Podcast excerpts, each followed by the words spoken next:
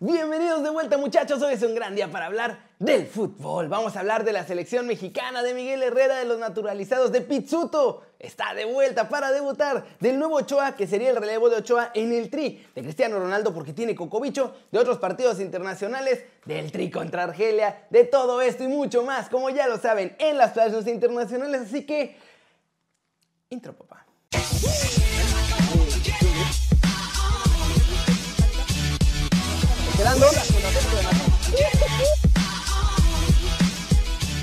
Arranquemos con la selección mexicana porque hoy jugó con varios cambios ante Argelia y bueno, el partido fue bastante interesante. Muchachos, partidazo entre la selección mexicana y Argelia. Vaya partido, vaya rival importante.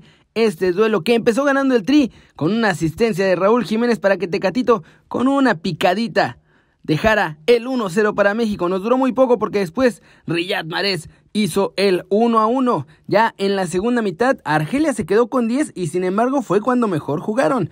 Nos estuvieron ahí atacando y la verdad es que un par de errores. Primero uno de Héctor Herrera, que la pierde en medio campo, casi nos cuesta el gol, pero llegó el tiro al poste. Después otro error en la salida, ese sí, lo pagamos caro y Feguli hizo el 2 a 1 y parecía que así iba a terminar la cosa, pero después otra asistencia de Raulito Jiménez para Diego Laines, que cayéndose con todo y haciendo una especie de volea, ya casi en el piso, marcó el 2 a 2 definitivo. Al final incluso casi nos pudimos llevar el triunfo con otra picadita de Jorge Sánchez que terminó en el travesaño, pero buen partido de México, buenos experimentos del Tata con los jugadores, gran rival y veremos qué pasa en la siguiente gira europea. ¿Cómo vieron el rendimiento del trío y les gustó? ¿Les parece que fue mejor contra Holanda? Ok, contra Holanda fuimos mejores. ¿Y ustedes creen que ya está viendo el Tata quiénes serán los titulares en las eliminatorias o en la siguiente gira europea? Siguiente noticia, muchachos.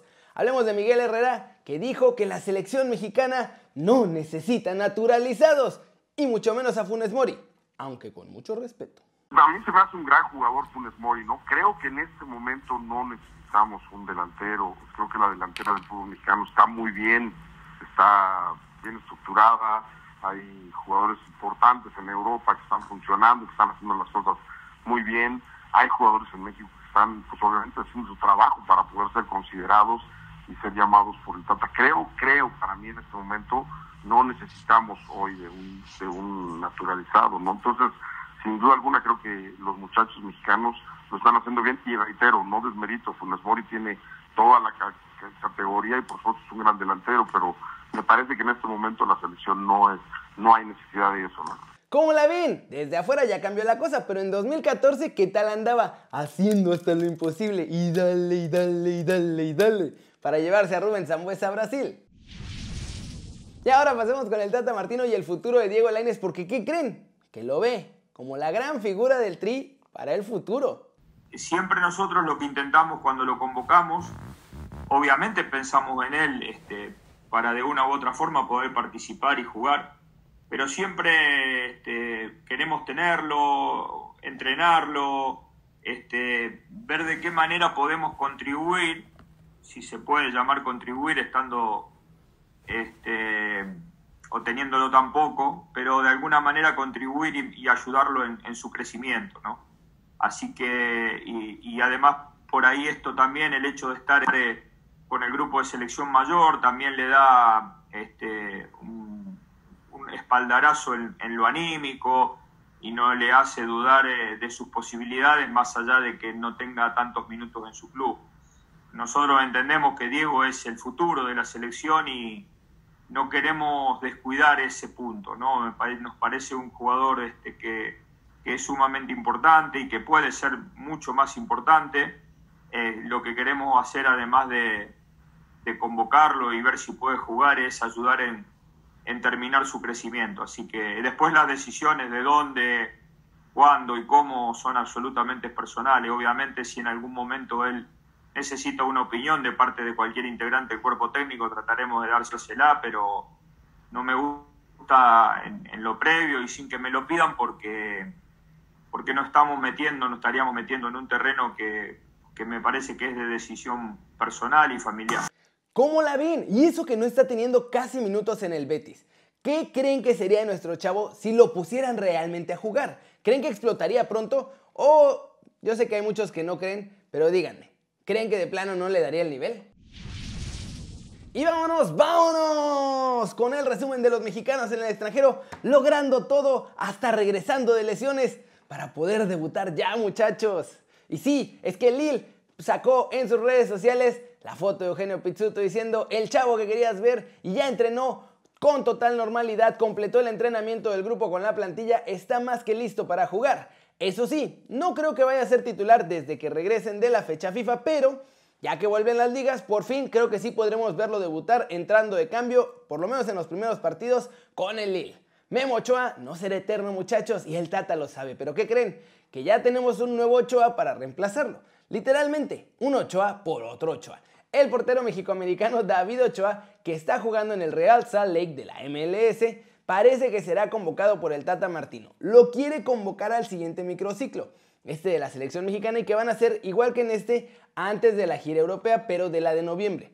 Ochoa ya ha estado con el Mini Tri Sub-16, pero para la Sub-18 y la Sub-20 se fue con Estados Unidos. Así que sí, el Tata lo quiere llamar y lo va a invitar, pero hay que ver si ya lo convencen. Aunque bueno, si va a la mayor deberían poderlo convencer, ¿no? Grandes noticias para Marcelo Flores porque sigue su camino en ascenso, muchachos. Su padre, Rubén Flores, reveló en Radio Fórmula que nuestro chavo seguirá jugando con el Arsenal Sub-18, pero desde que firmó su contrato como profesional, además de entrenar con el cuadro juvenil, cada semana habrá un par de días en los que entrene también con el primer equipo de forma constante y además ha sido convocado ya para el cuadro sub-23 para ser jugador de reserva en caso de necesitarlo, así que pinta para que tenga un gran gran potencial al futuro. Muchachos, se ve, se ve un futuro muy bonito de los mexicanos en el extranjero. Me cae. La gran ventaja que tiene que se vayan chavitos. Van a batallar un par de años, pero después van a seguir siendo jóvenes y van a cosechar todo el esfuerzo. Flash News, la selección mexicana enfrentará a Corea del Sur el próximo 14 de noviembre en Austria, en un partido amistoso de esta nueva gira europea y preparación para las eliminatorias rumbo al Mundial de Qatar 2022. Barcelona y Real Madrid jugarán en la séptima jornada de la Liga Santander el primer clásico de la temporada 2021 y se jugará a las 4 de la tarde, hora de España, con el objetivo de favorecer a la audiencia en Asia. Arsène Wenger, ex entrenador del Arsenal, aseguró que rechazó dos veces al Real Madrid durante su etapa en los Gunners. Y eso que sabía que estaba en un club sin recursos, pero él prefería estar ahí y ganar el campeonato. La Liga de las Naciones está un poco confundida muchachos porque en algunos lugares se puede y en otros no los aficionados. Ahora el partido de Francia tendrá 7000 aficionados en las gradas en Croacia. Real Madrid ya mira de cara al futuro. El cuadro blanco sabe que también ya tiene que meterle la anita porque este verano no hizo fichajes y aunque dicen todo el mundo que Kylian Mbappé es la prioridad, Erling Haaland ocupa el segundo puesto en la lista que según esto quiere el Real Madrid. La Conmebol confirmó en sus redes sociales que el sorteo para las siguientes rondas de Copa Libertadores y Sudamericana será el próximo 23 de octubre y pues de ahí se van a hacer los duelos que se vienen, muchachos. Y vamos a terminar el video de hoy con el comandante. Claro que sí, porque hasta el comandante fue víctima del cocobicho, muchachos. Y ahora temen que además de Cristiano haya más gente contagiada. Cristiano Ronaldo, como les digo, dio positivo en una prueba de cocobicho y abandona la concentración de la selección de Portugal inmediatamente. En cuanto se enteraron, lo sacaron.